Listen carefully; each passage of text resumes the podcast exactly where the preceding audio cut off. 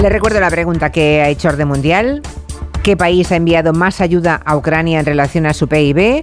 ¿Polonia, Estonia o Lituania? Ya pueden votar en la página de Twitter de este programa a ver si aciertan. De momento mm, lo dejamos ahí. Yo creo que... mm, yo sé lo que votaría. A ver, sí, pues yo votaría lo mismo que está votando la mayoría de los oyentes. Ahora veo los resultados y creo que yo haría lo mismo, pero... mm, sospecho, ¿no? En un rato ser. vemos, a ver Sí, ya lo veremos. Bueno, ¿qué habéis aprendido esta semana de cosa internacional? A ver. Pues mira, Julia, si hay oyentes de Gelo que por lo que sea la semana que viene se van eh, a Islandia o van a estar en Islandia, que sepan que el día 1 de marzo, que es el, el miércoles que viene, se celebra el Día de la Cerveza. Jo- Jordagur en, en islandés, me falta un poco el acento, Sí. pero bueno, más o menos lo tengo cogido. Parece una celebración como muy gratuita, el Día- Día de la Cerveza, es como muy aleatoria, pero ojo que tienen motivos para ello. Y es que, por lo que eh, esta fiesta se, se conmemora, es el levantamiento de la prohibición de beber cerveza que estuvo vigente hasta el año 1989. O sea, hasta el año 89 estuvo prohibido beber ¿Por qué? cerveza ¿Había en una razón? Islandia, efectivamente, estuvo prohibido entre 1915 y 1989, durante 74 años. Caray. ¿Y cuál es la razón? Pues que la, hubo como un movimiento de estos antialcohol, como pasó también en Estados Unidos con la, con la ley seca a principios del siglo XX. Entonces, en 1915 se prohibió beber una cerveza que fuese más fuerte, por así decirlo, que creo que 2,25 horas de alcohol, que no es nada, o sea, cualquier cerveza lleva más que eso. Pero lo mejor de todo es que aquí España también juega un papel. Y es que, eh, en parte, en el año 1921 se levantó esta prohibición porque en España amenazamos a Islandia, que entonces no era independiente, entiendo que era eh, parte de Dinamarca, eh, amenazamos a Islandia con dejar de comprarles pescado, entiendo que lo que tengan por allí, pues bacalao o lo que sea que pesquen, Sí. si nos dejaban de comprar vino. O sea, si, nos- si los, y los islandeses dejaban de comprarnos vino, nosotros no les comprábamos pescado. Dijeron, bueno, pues entonces el vino español se queda fuera de la prohibición, la cerveza sigue, y entonces ahí conseguimos hacer un poco la, la Interesante. excepción. Interesante. Mm, nunca hubiera dicho tal cosa, ¿eh? Me parece. Es como muy extraño todo. Pues, pues ahí está. muy rara, Solo sí. desde el año 89 tienen cerveza Ya, ya. libre en Islandia. Muy bien. Lo mío más extraño, ¿Y tú, Julia. Blas? A ver, qué, a ver qué cosa más rara Es más extraño y de hecho no tenía pensado contar esto, pero se lo he contado antes fuera de antena a Fernando y a Marina y han dicho tienes que contarlo porque esto no se puede El dejar de mundo contar. necesita saberlo. A ver. Bueno, resulta que en la provincia china de Dongjiang hay una delicatessen, una, una comida muy especial que se hace cada X tiempo eh, al cabo del año, que atención, lo, lo siento por esto, pero lo voy a contar así, son huevos de gallina cocidos en orina de niños. Y esto es así, es así de, así de fuerte y así de asqueroso, pero esto pasa en, en China, no sé por qué. Ya. Y es una cosa súper delicatessen que tienen allí y, lo, y le- les parece súper interesante. Recogen esa orina en los colegios y guarderías, Claro. se la llevan a restaurantes y a las casas y allí cocinan esta supuesta delicatessen que ya digo que es todo un furor lo que ¿Y hay. qué diferencia hay entre una orina de niño y una orina de adulto? Pues se supone que es una cosa como de niño virginal. Bueno, no sé, no sé. Hasta ahí ya he llegado, no quiero indagar más en esto. Ya. Pero bueno, una cosa un poco rara para después de comer. orina de niño. Bueno, te digo, te digo algo. Igual no es de niño. Claro, eso decía Fernando. Es a lo para mejor- tranquilizar la Decía conciencia. Blas que lo venden Pero por la calle. orina, digo, orina la- es, da claro. igual que de quien sea, la edad Los que huevos tenga. que ¿no? venden por la calle, yo creo que orina de niño no es, es orina de. Ya. Ya os digo que la recogen en, en los colegios y en las guarderías. Y hay todo un furor por esta historia en Bueno. esa provincia. Dios mío, que no venga. que esto de la globalización Que no se vayan mejor a Islandia cosas. por cervezas antes Sí, sí, que a, Casi mejor. a China por huevos con orina de niño.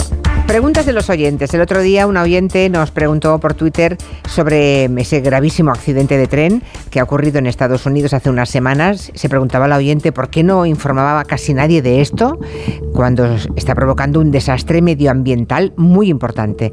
Así que vamos a responder qué sabemos de ese accidente del tren, qué sustancias llevaba y qué está pasando en Estados Unidos. En Ohio era, ¿no? Eso es. El día 3 de febrero, un tren descarriló en el pueblo de East Palestine, que está, como tú bien has dicho, en el estado de Ohio. De los 150 vagones que tenía ese convoy, 50 se vieron afectados por ese descarrilamiento y al menos 10 de ellos contenían un material tóxico. ¿Y qué era este material? Cloruro de vinilo, que es un gas que, bueno, se utiliza para fabricar este plástico PVC, ¿no? Que es bastante popular. Y con el accidente, con esos va- vagones que, que volcaron, comenzó a expandirse ese material tóxico.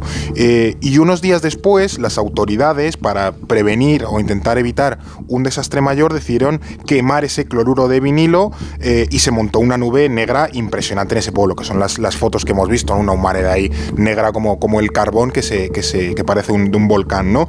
Eh, y mientras las autoridades decían que todo estaba bien y controlado, pues la gente de allí empezó a tener problemas de salud, picores, malestar, etcétera, etcétera.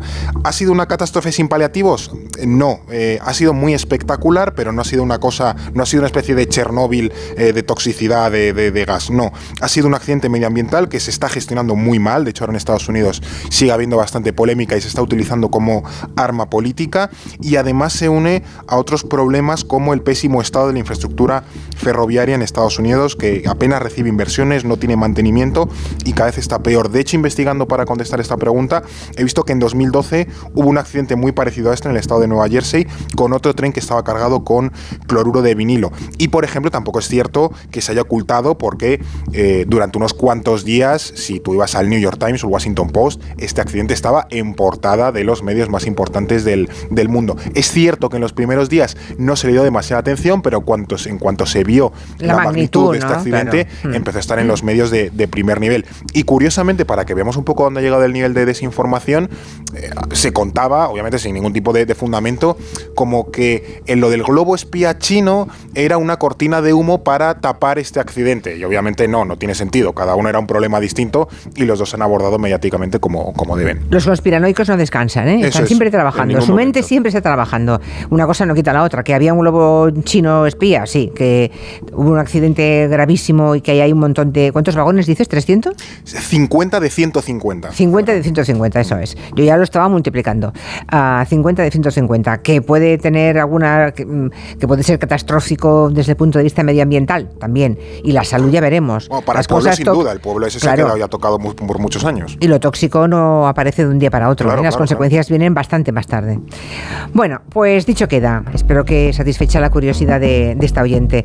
Interesante ver lo que ocurre en los países donde se adelgaza extraordinariamente el Estado, o sea, lo público, porque consideran que es un gasto, lo que no es de cada uno privado, no es de nadie, nadie lo cuida, mm. ni infraestructuras, ni hospitales, ni nada de nada, ¿no? Lo que es de todos eh, no se cuida. Los trenes, bueno, todo eso que ocurre en Estados Unidos, cuando hay, por ejemplo, un temporal, tardan semanas en restablecer las líneas eléctricas si caen porque no, tampoco hay dinero para esos servicios públicos. Y puentes, ¿no? carreteras, toda la, toda la infraestructura viaria de comunicación de Estados Unidos es desastrosa. Una de esas, un porque desastre. es de después de la Segunda Guerra Mundial, construyeron un montón y ya no lo han vuelto a tocar. Claro, porque la carretera de quién es, de todos, ¿no? Claro. Pues como si no fuera de nadie, ahí se pudran las carreteras. Es un poco, bueno, a lo que lleva, eh, llevado al extremo la, el sistema norteamericano, de adelgazar tanto como pueden el Estado. Bien, Ahora imaginen que están desayunando tranquilamente en su casa. Vamos al tema de Ucrania, se cumple un año mañana. Ahora imaginen que hay que ponerse en la piel, ¿no? Hay que intentar buscar esa empatía directa. Imaginen que se va usted a trabajar, sale se levanta por la mañana temprano, va a llevar a los niños al colegio, la esperan en el trabajo o, o en el mercado a comprar y de repente en la ciudad suena esto. Pues así con este sonido se despertó la ciudad de Kiev, toda Ucrania el día 24 de febrero del año pasado. Mañana se cumple un año. Rusia por fin cumplió su amenaza de invadir el país y desde entonces esas alarmas que deben ser terribles, una cosa es oírlas aquí de fondo como un efecto de sonido y la otra oírlas en la vida sabiendo lo que supone. Bueno, esas alarmas antiaéreas ya es el sonido habitual en Ucrania. Hay muchos reportajes estos días analizando, haciendo balance también de este primer año, pero me gustaría que cogiéramos otra dirección, ¿no? Ver cómo cómo ha cambiado el, mundo, no Ucrania, sino todo el mundo a raíz de esta invasión. Si hubiera que dar algunas claves, Blas, no sé, ¿qué, ¿qué, destacarías? ¿Qué cosas tú crees no van a ser iguales en el mundo en el que estamos después del 24 de febrero del 22? Pues sí, me voy a quedar solamente con el, tema más geopolítico, que creo que es lo que nos ocupa respecto a la guerra, y lo más importante es que la tensión entre grandes potencias se ha agravado de forma muy evidente. Está claro que esto ya venía pasando desde antes, desde la guerra comercial con China y Trump, o también con Rusia, pero ya en momento en que Rusia invade un país eh, y rompe todo el sistema, digamos, todo se queda, digamos, a la vista, ¿no? Las cartas sobre la mesa. Rusia ha roto con Occidente 100%, Occidente también ha revisado sus alianzas y se ha puesto las pilas, por ejemplo, con temas de eh, defensa o energía también para no depender de otros países y también se ha puesto mucho más firme contra China y contra Rusia. Así que el mundo está mucho más dividido en ese sentido, hay mucha más tensión geopolítica entre grandes potencias. Y además también ese nuevo mundo de tensión ha dado espacio a que otras potencias, entre comillas, más pequeñas, potencias medias, también empiecen a hacer acto de presencia y a jugar cada vez más fuerte en el mundo eh, a nivel global. Turquía, por ejemplo, que se atreve a negociar con Rusia y a ser amigo de Rusia, aunque está en la OTAN, por ejemplo. Israel, que pese a ser un aliado de Estados Unidos, tampoco se acaba de meter a criticar a Rusia, por ejemplo, Arabia Saudí, Emiratos, la India, países que hasta ahora a lo mejor no se atrevían a ir mm, a su bola, entre comillas, en el mundo, ahora ya se sienten mucho más liberados para hacer y deshacer como quieran, y eso tiene su parte buena, pero también tiene su parte mala, que es que hay mucha gente jugando en el mismo juego y es más peligroso, ¿no? Y todo eso lo que, a lo que nos lleva es a un mundo más dividido, más tensionado, la gente se arma hasta los dientes, Casi no hay ningún país importante en el mundo que no esté aumentando su presupuesto militar.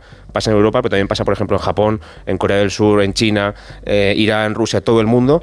Así que en ese sentido, al menos, el mundo. Buena época para los mm, fabricantes de armas de todo el mundo. ¿eh? Muy más peligroso Y, más, y, más, tenso, digamos. Hay la sensación de regreso a la Guerra Fría. De hecho, Putin, hace unos días, en su discurso anual, anual ante el Parlamento, dejó algunas frases como esta. Escuchen. La familia es una unión de hombre y mujer.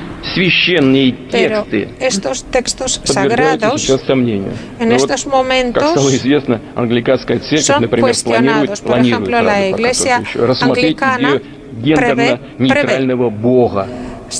eh, un Dios de género neutro. Sálvame Dios, no saben lo que hacen. O sea, Putin sabe que Dios no tiene género neutro. Ya sabe que Dios es masculino. Y varonil, como él. Varonil, ¿no? Habló también, habló también de una sociedad degenerada, depravada. Supongo que ahí mete los homosexuales, el feminismo, todo, ¿no? Todo eso que a él le debe parecer un horror. Sí, además, eh, piensemos también que es cierto que este discurso a nosotros nos chirría mucho, como no puede ser de otra forma, porque es un discurso aberrante en términos eh, morales, en el marco eh, moral que manejamos en, en Occidente, pero él sobre todo lo lleva a su público interno, al final él ya ha establecido que tiene que dirigirse constantemente a, su, a los rusos y venderles al final pues un discurso con un marco eh, muy definido. También es cierto que, por ejemplo, acusó a Occidente de estar, bueno, o lo planteó, ¿no? Que Rusia estaba haciendo una lucha existencial contra Occidente y es complicada toda esa, toda esa escalada retórica porque si el día de mañana hay que bajarla, eso puede ser muy difícil, porque ya digo, Putin ha pasado de plantear eh, esta invasión de, Ucrania como un asunto circunscrito a Ucrania y un poquito a la, a la OTAN, a ya digo, plantearlo como una lucha existencial entre Rusia y Occidente. Y pensemos que, eso va a durar muchos años, eso no se desactiva de un día para otro. Y como decía el problema de plantear el, en un marco de solo puede quedar uno, eh, es que te predispone a una lucha larga y muy extenuante, ya digo, es casi como una, una cruzada él mismo lo decía. Y es también un poco la idea que acá en los países occidentales, que ya apuntaba Blas, que es que al final que lo de una Europa eh, más, o menos pacífica ya ha quedado atrás y ahora toca asumir sacrificios importantes a nivel pues, energético, lo hemos visto, y llevar a cabo grandes inversiones por nuestra seguridad. Y el gran problema futuro que le veo de esta, de esta guerra que vimos ahora en Ucrania, es que quede mal cerrada o inacabada. Y es un poco lo que pasó en el año 2014. De hecho, eh, aquí en Gelo, antes de toda la invasión, o muchos años antes, seguramente creábamos conflicto congelado, que era un conflicto esos que está así como parado, no está muy bien cerrado, pero no pasa nada. Y el problema es que los conflictos congelados también se descongelan. Y el resultado probable ahora mismo es que eh, un resultado mm, ahora mismo como está la situación deje insatisfechos tanto a Rusia como a Ucrania. Hmm. Y eso lo único que hace es poner las bases para que el día de mañana vuelva a resurgir. Entonces no, no, no vamos hacia una paz duradera, no vamos hacia un, hacia una solución eh, a largo plazo y que ponga las bases de una paz en Europa, sino que vamos simplemente a poner un parche, a ganar un poco de tiempo y bueno, el día de mañana eh, que sea lo que Dios que sea lo que Dios quiera. Y eso nos traerá de nuevo a que a lo mejor dentro de 5, 10, 15, 20 años en Europa tengamos ahora los mismos debates que tenemos ahora de una Rusia invadiendo el país que sea o la Ucrania que quede o un vecino y otra vez estemos un poco como en el como en el, tema de la marmota, ¿no? Con este tema. Y eso, es para mí lo China? más peligroso. Oye, y China, porque el ministro de Exteriores chino estuvo de visita en Moscú y parece que la relación entre China y Rusia se estrecha, va es por muy buen interesante. camino. Es muy interesante esto porque a China oficialmente no le gustó nada la invasión, como también extraoficialmente no le gustó nada, vamos a decirlo así. Pero también es verdad que le viene muy bien la guerra, porque cualquier cosa que sea desafiar a Occidente, dividir a Occidente y que haya lío en ese sentido le viene muy bien.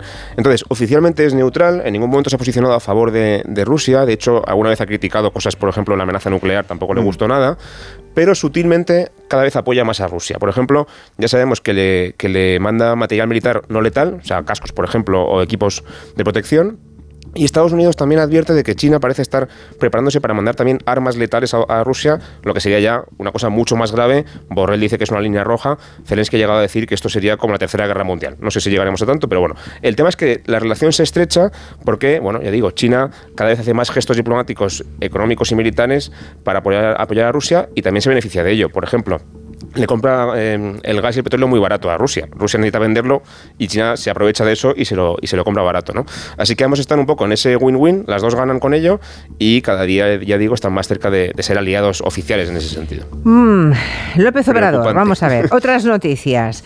Una que ha pasado un poco desapercibida, pero que puede tener impacto importante. El presidente de México, López Obrador, por lo visto, quiere recortar o planea recortar las capacidades y el presupuesto del organismo electoral independiente. ¿Esto qué significa exactamente? O sea, ¿por qué quiere recortar la capacidad de ese organismo electoral independiente y qué pretende? Bueno, de hecho ya lo ha aprobado, es un tema que viene arrastrándose desde finales del año pasado, pero ya digo, ahora ha quedado resuelto de manera definitiva. Y por lo que comentabas, eh, López Obrador, o AMLO, que es como el acrónico de, de su nombre y apellidos, ha decidido recortar esas funciones y recursos que tiene el Instituto Nacional Electoral de México, que es el organismo que se encarga de organizar y monitorizar las elecciones. Y lo que ha argumentado para ello es que no es ni independiente y además sale muy caro.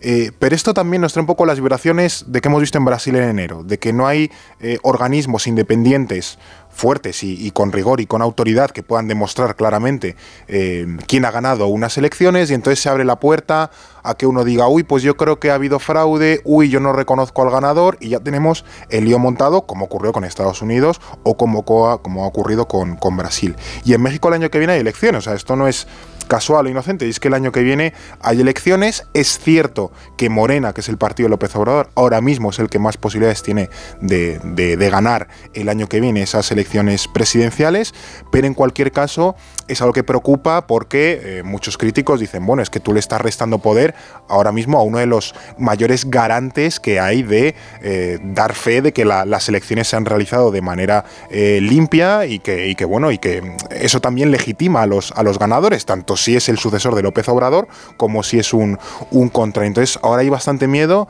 en que si ya hemos tenido el Capitolio, ya hemos tenido lo de Brasil, el año que viene podamos tener una de estas situaciones en México precisamente por esa erosión de los poderes independientes a nivel electoral. Pero que sería buscada por el presidente de México actual, López Obrador, ¿no? Claro, y es que al final... Eso es lo raro, que ¿por qué tiene interés él en que esto ocurra? Pues... Eh, ¿Por si pierde? Por si pierde, en teoría, en teoría sería por si, por si pierde. Curiosamente, cuando ocurrió lo de Brasil, el, el New York Times sacó una, una, pieza bastante extensa diciendo lo que le falta a Estados Unidos en materia electoral es precisamente una agencia electoral que certifique claramente los resultados, que claro. diga, Menganito ha ganado y punto. Que la reconozca todo el mundo por su solvencia mundo, y ya está. Es, claro, y ya está. Y como no la tiene, pues Trump se aprovecha de cosas como esa. Y que Estados Unidos el recuento lo hacen los medios de comunicación. Claro. Que esto es muy fuerte. No hay una un organismo. tradición que creo que es AP, ¿no? Associated Claro, Press, sí. que dé el ganador, que eso que hace una, Un medio una privado. de prensa Claro. dando a un ganador, no tiene sentido. Pues es que Sí. eso, eso tiene consecuencias. En ese sentido podemos sacar pecho en Europa y en España en particular, ¿eh? Absolutamente, absolutamente. Los, Somos los un- recuentos en España son rápidos y excelentes en calidad. Tenemos un sistema nadie- electoral sí, sí, brillante. Mm. muy brillante. En, en un par de horas, yo recuerdo las primeras elecciones, ¿no? Que eh, siempre se alargaban hasta la madrugada, pero aún así, el mismo día ya nos íbamos a la cama con todo resuelto. Sabiendo que no había ganado. Sí. Pero lo de ahora, que en- a las 10 de la noche está todo el pescado vendido y todo perfectamente Y en Estados Unidos tardan una semana. Sí, sí. Muy tranquilamente, además. Está bien que saquemos pecho y Sí, nos sí. pongamos alguna medalla cuando se nos las merecemos, como es el caso. Resolvamos la pregunta de los oyentes. Venga, habíais preguntado qué país ha enviado más ayuda a Ucrania en función de su PIB, en relación a su PIB. La propuesta era Polonia, Estonia, Lituania y la mayoría de los oyentes, un 45,2% cree que ha sido Polonia, un 33,8% cree que es Estonia y por último un 21% cree que es Lituania el que más ha ayudado. O sea, que los oyentes se inclinan por Polonia, que es lo que también yo, lo confieso, hubiera votado. ¿La respuesta es correcta? La respuesta correcta es Estonia. ¡Anda! Sí, es verdad que, como decía antes Fer, fuera de micro, esto es un país muy pequeño, con muy poca economía, con lo cual, por poco que aporten, pues ya llegan al 1,7% del PIB en ayudas directas. Lituania es el tercero, con 0,68, que también está muy bien, y Polonia también aporta muchísimo, es el cuarto, con el 0,63, teniendo en cuenta que Polonia es un país mucho más rico y mucho más grande. Claro. O sea que a nivel, a nivel absoluto, Polonia, evidentemente, da mucho más que los otros dos. O sea, a nivel absoluto hubiera sido Polonia. bueno, es un pequeño consuelo para los que hemos votado Polonia. Pero queda, queda, claro que ha sido Estonia. Vale, vale, muy bien. Era una venganza, está claro. Una preguntita. Vaya preguntita de marras. Bueno, hasta la semana que viene. Buena tarde. Adiós. Las 5-4 en Canarias. Noticias en Onda Cero.